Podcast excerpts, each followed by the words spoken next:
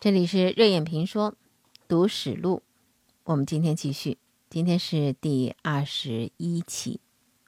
您去过宁夏吗？你要是去过宁夏的话，一定会想去看看宁夏王陵的遗址。我在多年前去宁夏的时候啊，也是慕名而去，就心里在想，这王陵到底是啥样？因为摄影师拍出的图片实在太漂亮了。到达那个地方的时候呢，大概是在四点左右，也许马上就要呃景区关门了，嗯，所以呢游人并不多，只有我们零星的几个人。那天的天气呢也并不是很好，没有看到夕照之下的西夏王陵的那种啊啊光影，所以呢在同行的人当中就会有这样的这个声音，说这在看什么呀？这绕了半天啊看了三个土包。有这种想法很正常，因为确实那就是三个土包。据说以前不是这样的，这个以前是指什么时候以前呢？很多很多年以前了。啊，在西夏王朝依然存在的时候，那个不是这样的。这是一个没有历史的王朝，不是说他们从来没有存在过这个痕迹，他们有过痕迹，但是没有任何的文字记载的历史。为什么会这样？这也就是我们今天读史录第二十一期要和您说到的。西夏王朝，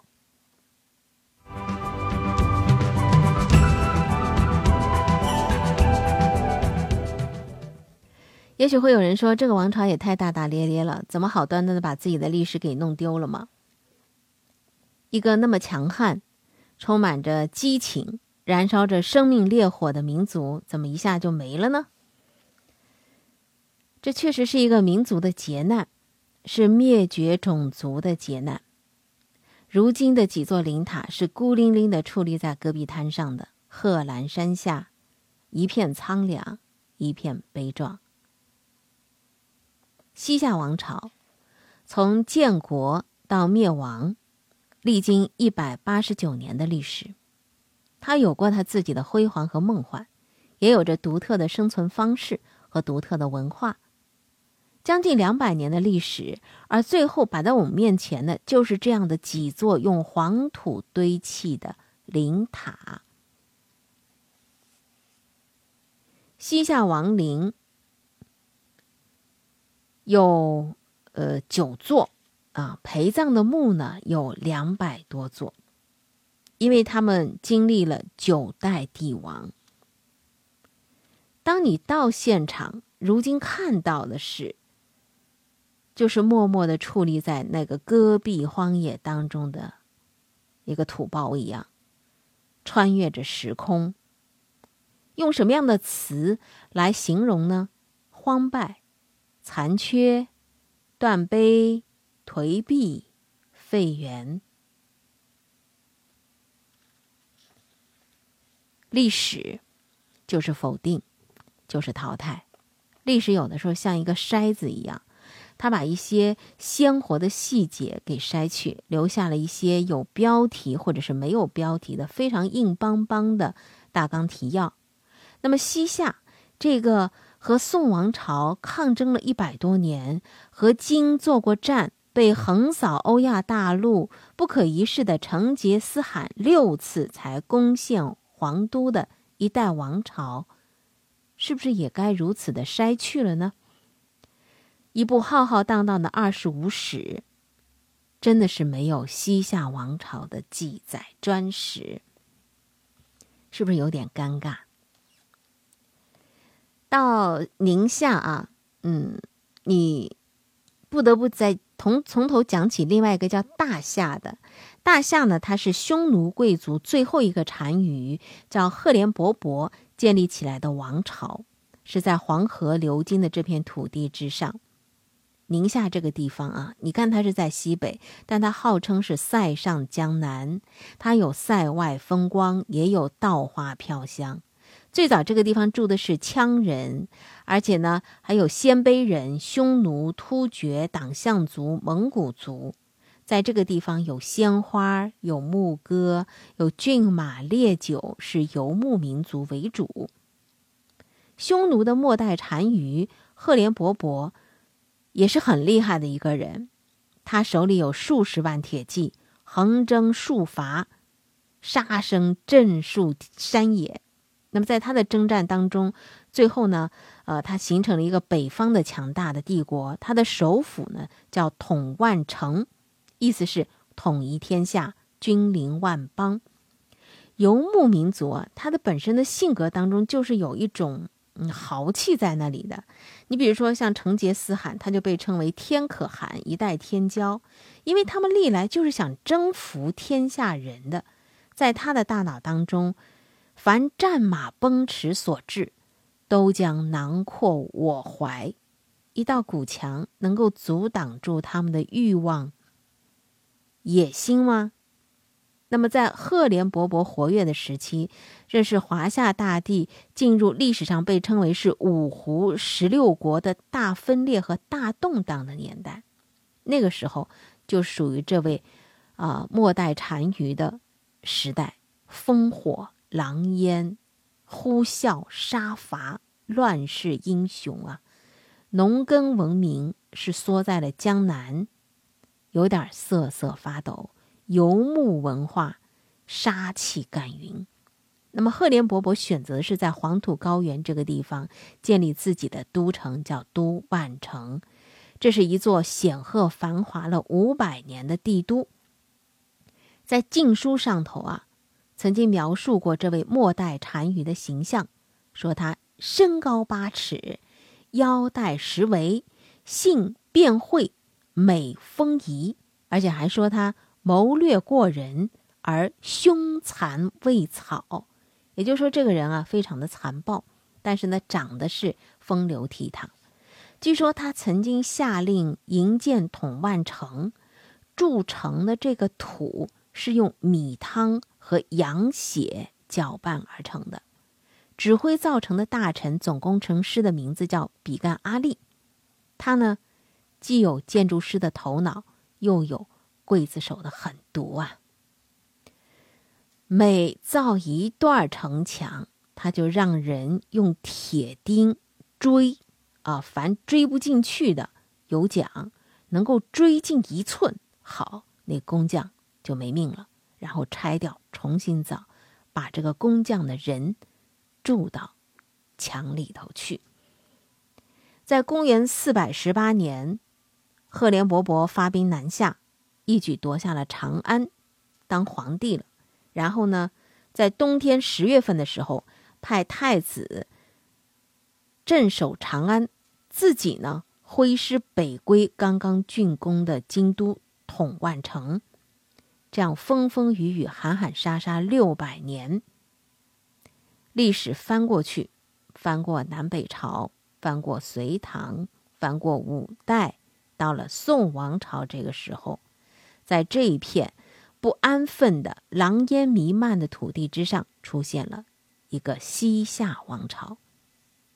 一零三八年，党项祖李继迁的孙子李元昊。在这个地方建国称帝，国号大夏。那么历史给他的命名呢，是叫他西夏。党项族在夏州建西夏王朝，那么统万城又是西夏的发祥地，大夏而西夏，也就终于有了宁夏了。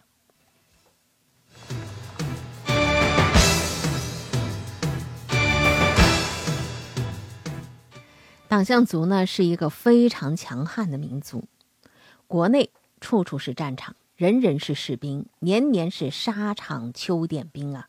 他们人人善战，平时种地带着工匠，一旦有战事，是男女老少全族人上战场的，妇女都是重要的武装力量。妇女在战争爆发之后，他们不仅仅是后勤保障，而且人人都能够上战场，杀人放火抢掠，不亚于男人的。那么，按照党项族的习俗，女人践踏焚烧过的地方再也不能够旺盛和发达，所以女兵也成了重要的兵力。他们打仗经常是男女老少拔杖而起，驱赶着牛羊，声势很浩大，而且作战勇猛，所向披靡。李元昊的祖父李继迁二十岁起兵，和宋军作战长达二十二年，最后夺得军事要地宁夏的灵州，也就是现在的灵武，还有河西走廊的凉州，现在的武威。彪悍的秉性，大西北的恶劣的生存环境，也培育了他们的那个艰苦的精神，形成了一支能征善战的雄狮铁骑。那么宋军因为指挥不灵、运动慢、兵力分散，所以补给经常会被他们切断。到了李继迁的孙子李元昊建立西夏王朝，首府就设在中兴府，也就是现在的银川。党项族啊，他并不是，呃，很鲁莽的、很笨的。北宋朝廷对于李元昊称帝是很恼火的，曾经下令削去帝号，赐李元昊为赵姓。但李元昊呢很倔强，他又很灵活。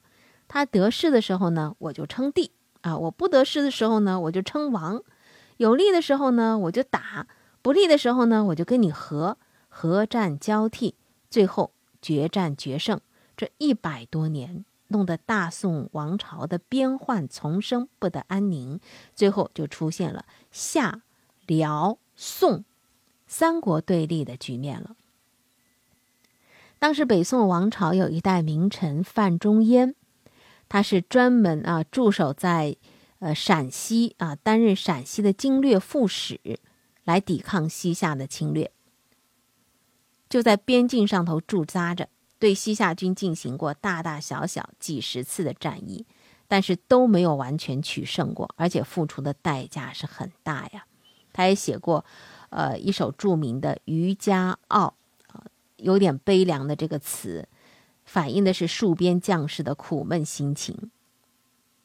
范仲淹他不仅仅是一个文人，他还是个战略家、军事家，戍守边疆、招抚边民，也立下了功勋。但是呢，面对西夏的这帮人呢，还真是没办法，因为他们很狡猾。西夏军不时的骚扰边境，神出鬼没，就像个跳蚤一样，你抓又抓不住。打又打不死，一不小心就咬你一口，所以宋军被折磨的是战也不是，和也不是，连将军都气的是白发丛生啊。那么范仲淹为这个部队建设也是呕心沥血，他手下也确实出现了杨家将啊这样的杰出的军事将领带领的队伍，但是面对李元昊的西夏军，宋军总是不能够大获全胜，这样的一种拉锯战。也让范仲淹会产生悲观的情绪。再来说一场战争啊，在好水川这个地方展开的一场声势浩大的战役。李元昊他并不是一个武夫，他呢还是很机智多谋的。他的国相张元也是一个很狡猾的人。在好水川这个地方，为了取得胜利，他们采取的是诱敌深入的战术。在六盘山的好水川的两岸山崖上埋伏了十万大军，那么宋军的部将就轻敌麻痹了，进入了这个峡谷，发现呢有几个银泥盒在那里放着，封得很紧，所以将领呢就让士兵把这个盒给打开。打开之后，从盒子里头呼啦啦的飞出了上百只鸽子，而且这鸽子还带着竹哨的。宋军就觉得有点莫名其妙，继续往前走。而这些鸽子飞到哪去了？鸽子它是信鸽呀，它是报消息的。夏军就得到了宋军的行程。那么，当宋军进入了李元昊设计的陷阱当中的时候，峡谷两边的山崖之上埋伏着李元昊的十万大军。突然间，箭如雨。杀声如雷，宋军是进退两难，人马践踏，死伤过万，整个好水川血流成河，尸堆如山。宋军败了，而且是彻底的溃败。这个打败的消息传到了朝廷，朝廷里头是一片惊骇。当时的皇帝是宋仁宗，宋仁宗呢？呃，当然也迁怒于两位主持战事的大臣，一位是范仲淹，还有一位是韩琦，韩琦也是老臣了，就贬官了。范仲淹呢被贬到了耀州，韩琦呢被贬到了秦州。范仲淹啊，他真的是呃一代忠臣，而且是一代这个有才华的、有治国经略的这样一位大臣。他被贬了耀州之后，写下了那个著名的《岳阳楼记》：“先天下之忧而忧，后天下之乐而乐。”是在这种情况之下写下的。人在高位说这话，有的时候像口号；但是人在被贬的时候写此文呢，那就显示出了一个人的格局了。李元昊在这次好水川之战当中是大获全胜。也为他后来的宋、西夏、辽三国鼎立的局面奠定了基础。